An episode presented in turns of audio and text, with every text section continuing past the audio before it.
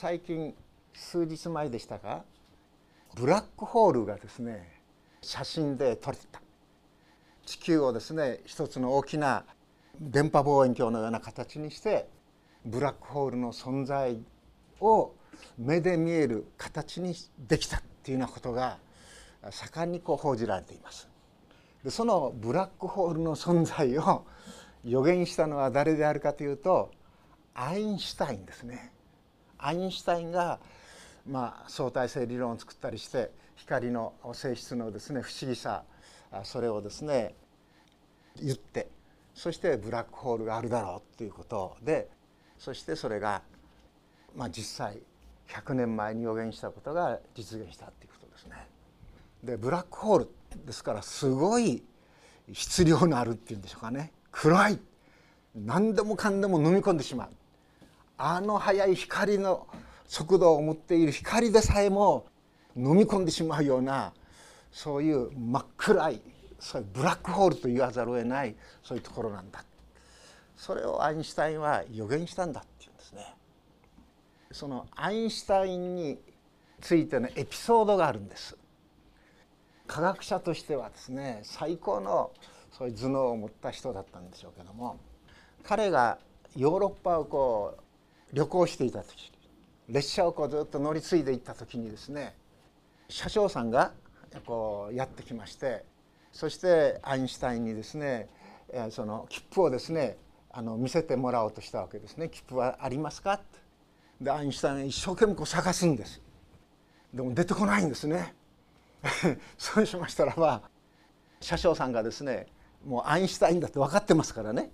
あも分かってますからあのお顔をよく知ってますからいいですよ切符なくてもいいですよっていうふうに言ってくれたんだそうです。で車掌さんはですね次の車両にこう移っていったそうですね。でもその後車掌さんが後ろ振り返るとですねアインシュタインがまだ一生懸命こう探し物をしてるんです。で尋ねたそうです。何を探してるんですか？探した聞いたって言うんですね。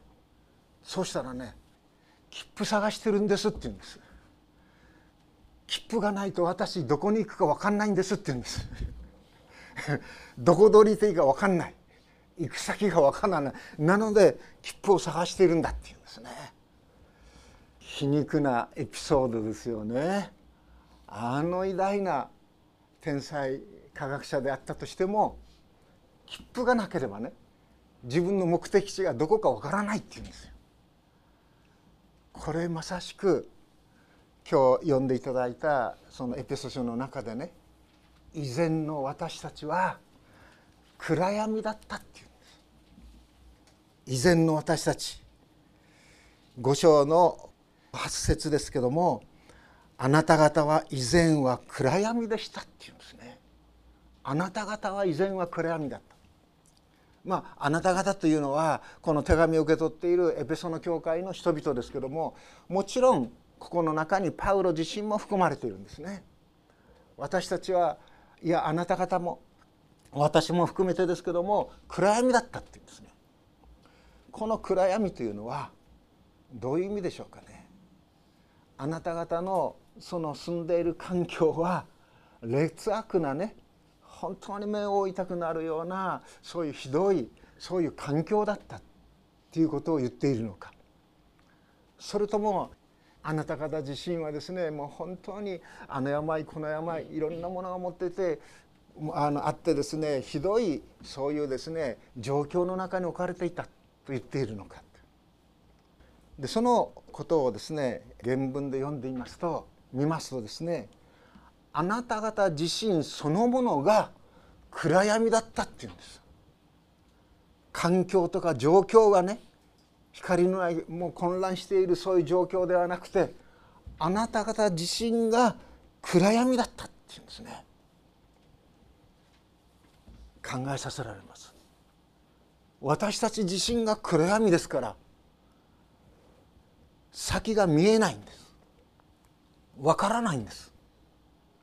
真っ暗闇の恐怖もう20年近く前になりますけども沖縄にでですね伝道会議があった時にそこで、え実際にこの体験しました。すごい洞窟の奥にぐーっと入っていくんですね。そして一番奥まで来た時に懐中電灯を消してくださいって言われるんです。消しました。真っ暗闇です本当に。自分の脇にいる人もわからないんですね。全然わからない。真っ暗闇でした。そういう恐怖を沖縄で味わいました。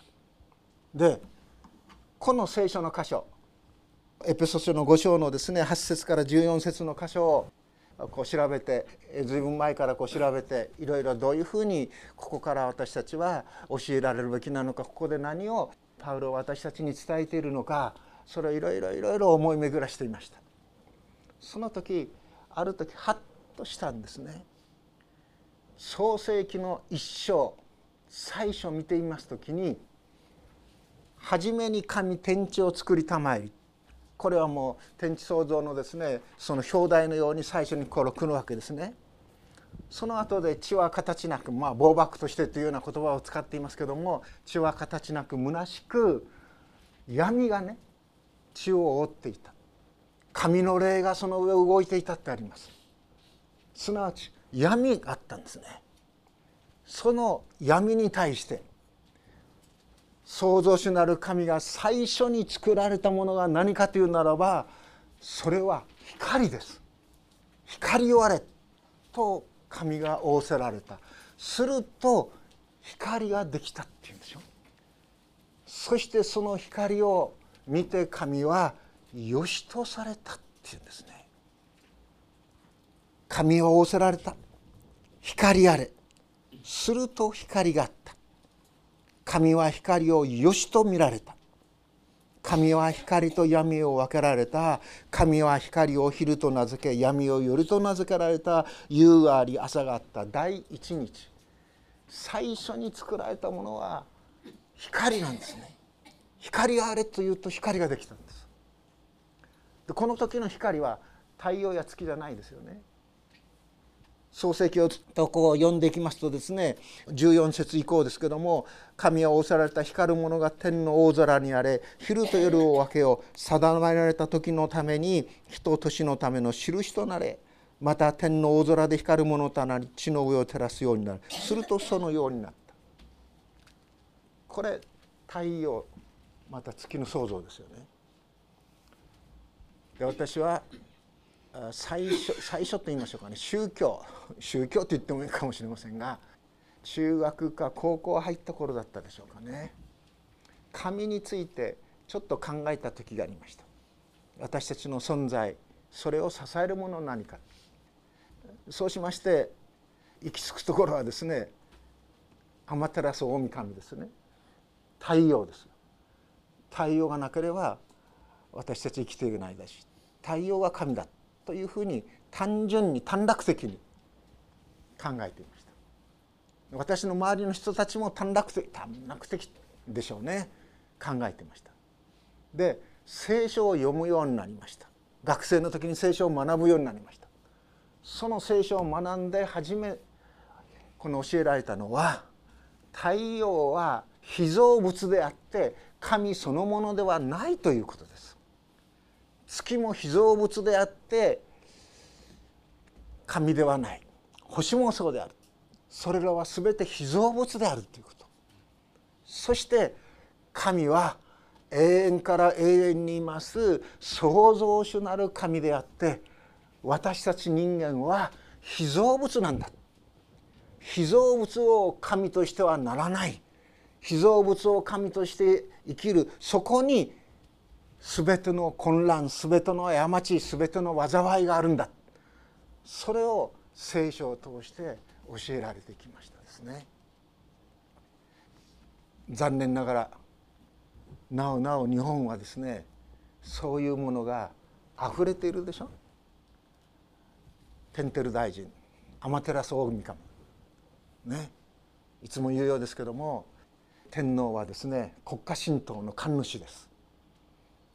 世継ぎのその行為の中にいろいろな儀式がありますけども賢所何が祀ってありますか？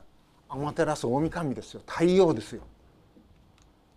聖書を最初紐解いて読むならばそれが大きな思い違いであり過ちでありいわゆる作られた全てのものを神とする半神論。その半神論の一番大きな過ちなんだ。でもまだまだ日本人はねそういうものにいろんな生活の中で意識しないで縛られ続けているっていうことです。どこそこの神社行ってもうねタレントたちが頭を下げる。どこどこの神社にお参りをそしてまたお賽銭をあげる。あふれ返ってますでしょ。この日本にキリスト教が伝えられて、ね、あの戦国時代あのカソリックを通してですねキリスト教が伝えられてまだ500年ぐらいしか経っていない。でも本当のまことの神は被造物ではなくて創造主なんだということが私たち人間の教養としてねいいですか？教養として日本人の教養として定着するまでにはなってない。日本人の宗教的な教養としては何か困った時にはですね南無陀仏これはみんなもう700年800年経って日本人がですね全て知る頃になりました。でも主の祈りがね主の祈りが日本人の本当に宗教心のその土台となる教養となるまた人間の価値の尊厳さとなるそこまでには至ってないんですね。こういう話をすると1時間でも2時間でも経っちゃうんですけどももう本論に入っていきます。パウロは実はここであなた方はね以前は暗闇でしたが今は主にあって光となりました光の子供らしく歩みなさいそう書き送った時にパウロは何を心の中に思っていたかと言いますと自分がまことに太陽よりも光り輝く栄光の復活の主の権限に出会ってそしてあのイスラエルからダマスコに行く途上で本当に改心したその時の経験がここに現れていると思うんですね。太陽よりも明るく輝く。その光にパウロとその一行はですね照らされるんです。そして地に落ちるんですね。どの程度の光なのかそれはもう想像するほかないですね。でも太陽の光を本当に正面に受けたそれよりも明るく輝いたというんですからそしてパウロはそれによってですね目が見えなくなってしまった。目に鱗ができてしまったほどなんですから本当にすごい光だったんですよね。その光をパウロは受けたんです。その光を受けてそしてパウロは何に気がつかされたか何に気がついたかというと自分の今まで生きてきた30年近く生きてきたそのパウロの全ての知識知恵旧約聖書のその知識それらものも一切が正しくは機能していなかったっていうことに気づくんですよね。パウロはパリサイ派のその指導者でした。そしてまた大変に頭の優秀な人でした。ですからパウロのですね新約聖書を書く時のその旧約からの引用はですねまことに縦横無尽でした。そのパウロが何について一番間違っていたか。それはイエス・キリストの復活です。イエスが十字架につけられました。裁判にかけられました。木につけられました。そして旧約聖書の中にはですね木につけられたものは神に呪われたものだとありました。神に呪われたもの。神が呪ったものをどうしてクリスチャンたちが証ししているように死者の中から神は彼をですねよみがえらせるか。そんなことはないだろう。もしそういうことをするならば神は神としての存在をゼロにしなければならないだろう。そこまでパウロは考えていたと思います。ですから復活を主張するイエスキリこのクリスチャンたち。イエスはですね今生きておられるんだ。イエスはですね今父なる神の右の座についておられるんだ。そう証しするクリスチャンたちの証しの言葉をパウロはこの耳で直に聞くんですがそんなバカなことはあるはずはないと思い込んでいたんですね。人の働きの7章ステパノの殉教のことが出てきますよね。そしてステパノはですねイスラエルの人々に対して本当にもう全身全霊を持ってですねイエスのこの救いを復活をそして福音を語り続けていきます。でもユダヤ人たちは聞く耳を持ちません。パウルやですねそういう指導者たちに先導されたユダヤ人たちはですねそのステパノの話すメッセージに聞く耳を持たなくていよいよステパノがその福音をはっきりと主張するようになるとステパノをですね町から郊外に連れ出してそしてステパノに石を投げつけさせるんでしょ？石を投げつける者たちの上着を預かっていたのは誰かというとパウロですよ。その時ステパノは天を見上げるんです。そうするとステパノの目にはですね天が開ける。開かれた天を見ることができる。その開かれた天の父なる神の右に誰がいるかというとイエス様がおられたっていうんです。子羊なるイエス様がおられた。それをステパノは証しするんです。いよいよそれをそのステパノの声を聞いた人々はステパノに向かって石を投げつけるんでしょ。そしてステパノは殉教の死を遂げるんですよね。でもその時ステパノの最後の祈りそれがパウロの心にですね突き刺さったと思うんです私は。父よこの罪を彼らに担わせないでください。この罪を彼らに負わせないでくださいとですねステパノは自分に向かって石を投げる者たちの許しをそこで祈るんです。ある意味では大声で最後の力を振り絞って叫ぶんですね。おそらくパウロはそれを聞いたはずです。そしてパウロの心にある変化がもたされた。ある痛みをパウロは感じるようになった。でも両親の痛みと言ってもいいでしょう。その痛みを感じるようになったパウロはですね痛みが両親の痛みがですね強くなれば強くなるほどそれを押しのけるようにして祭司長たちのところに行ってあのダマスコにいるユダヤ人クリスチャンたちを引っ張ってくるその権限をパウロはもらうんですよね。そして一行を連れてパウロはダマスコに向かったということです。そのダマスコ途上で復活の主がパウロを捕らえるんですよね。サウロサウロなぜ私を迫害するのか棘のついた棒を蹴るのはあなたにとって痛いことだパウロは驚きますねあまりにも強い光で目が見えなくなります。目は閉ざされます。しかし耳は開いています。開かれた耳にあのヘブル語でギリシャ語じゃないですよ。ラテン語でもないですよ。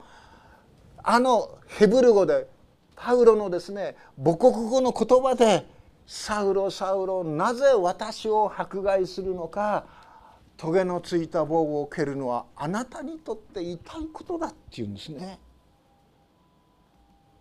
パウロはクリスチャンたちを迫害していました。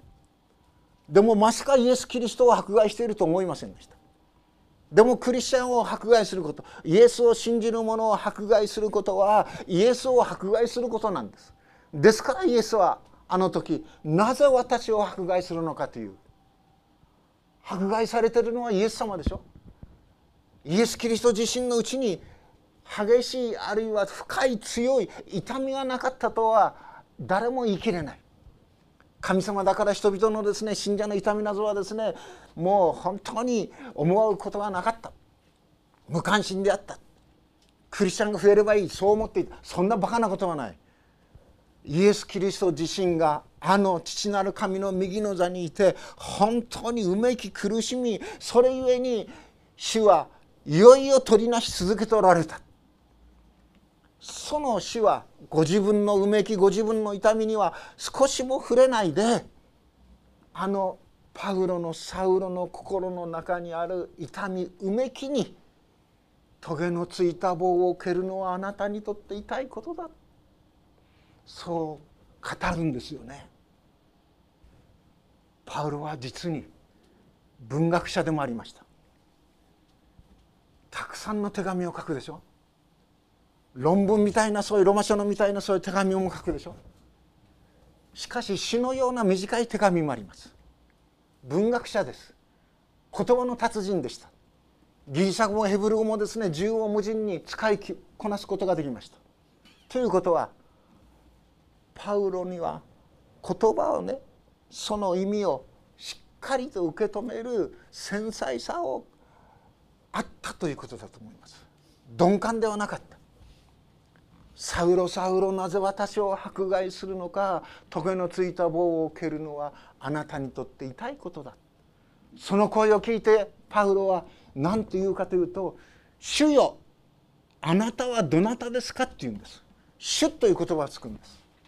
あのパウロにとって「主」という言葉を使うということは天地神羅万象の創造主なるお方ですよ。旧約聖書で特にイザヤ書などがですね予言し続けていたあの主ですよ。贖い主です。イスラエルをですね民として導かれたところの歴史の主です。その主という言葉をね誰であるかわからない。でもあなたこそ主だ。それで「主よ。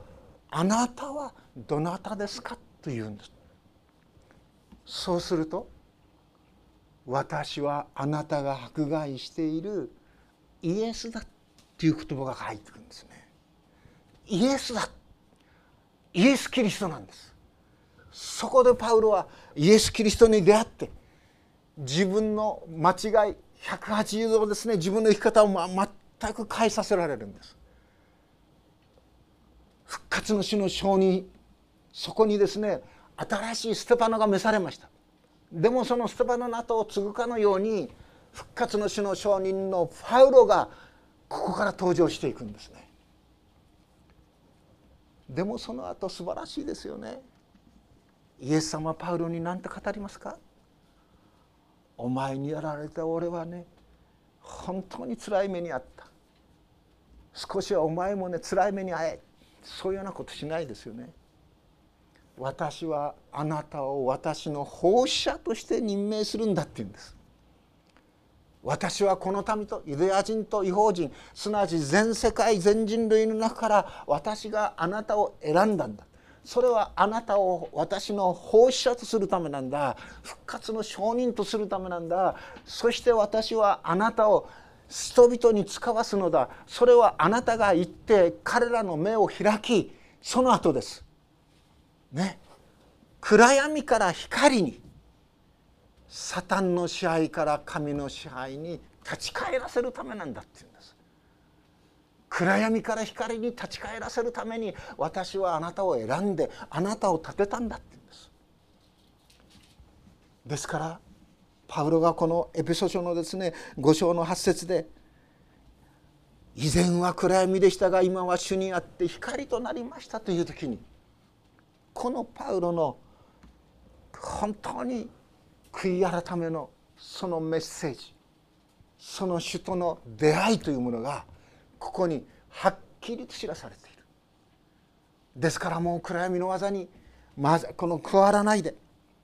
主に喜ばれることが何であるかを見分けなさい。主に喜ばれるのが何であるかをですねきちんと考えそしてそれを行うものとなりなさいよというわけですよね。そしてイザヤ書の60章1節から4節起きを光を放てですよ。それがここに出てくるわけです。眠っている人よ目を覚ませ死者の中から起き上がれそうすればキリストがあなたを照らされるって言うんです。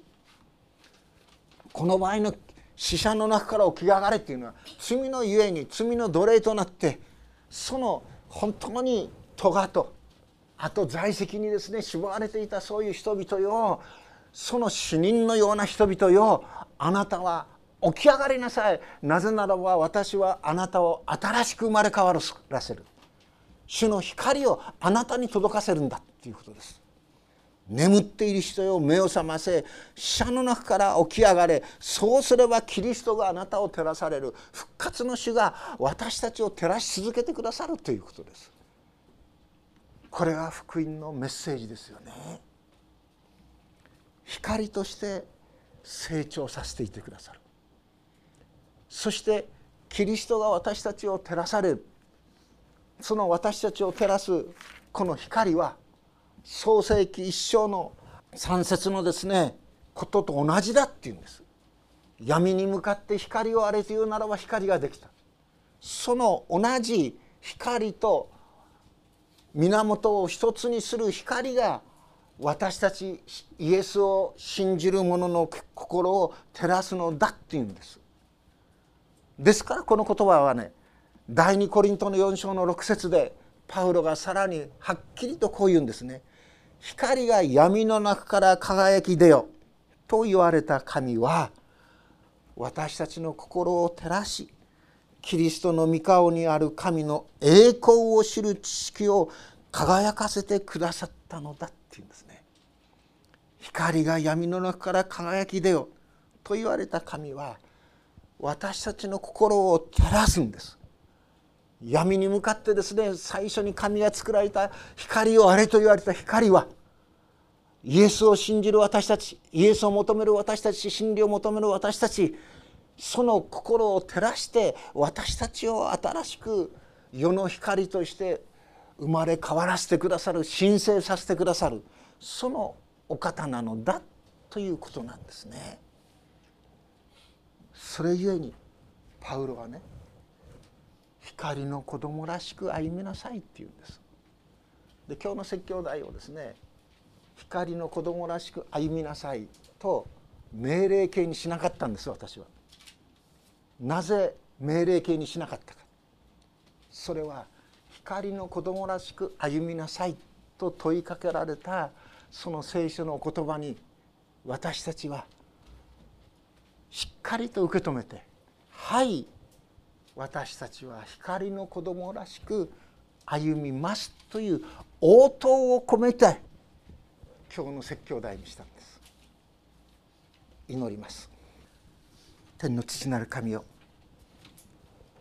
かつて我らは己がどこから来てどこに行くのかも分からず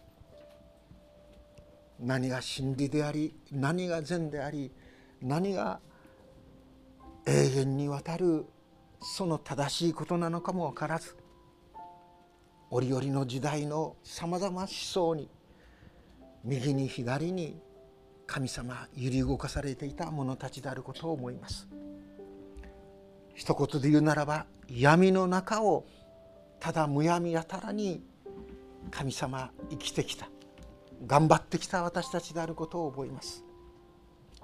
でも主よあなたはそのような私たちを照らしてくださいました。あなたを信じる者たちの光を神様私たちに届けてくださいました。それによって我らはイエスを主と信じるあなたの恵みに預かることができました。神様どうぞこの地にあって世の光としてまた地の塩として本当に光を受けたものとして光の光の子供らしくそこに自分を偽ることもてらうこともなく光は光稲は稲と本当に証ししていくあなたのしもべたちとしてくださるようにお願いをいたします。尊き主イエスキリストの皆によって見舞いに祈ります。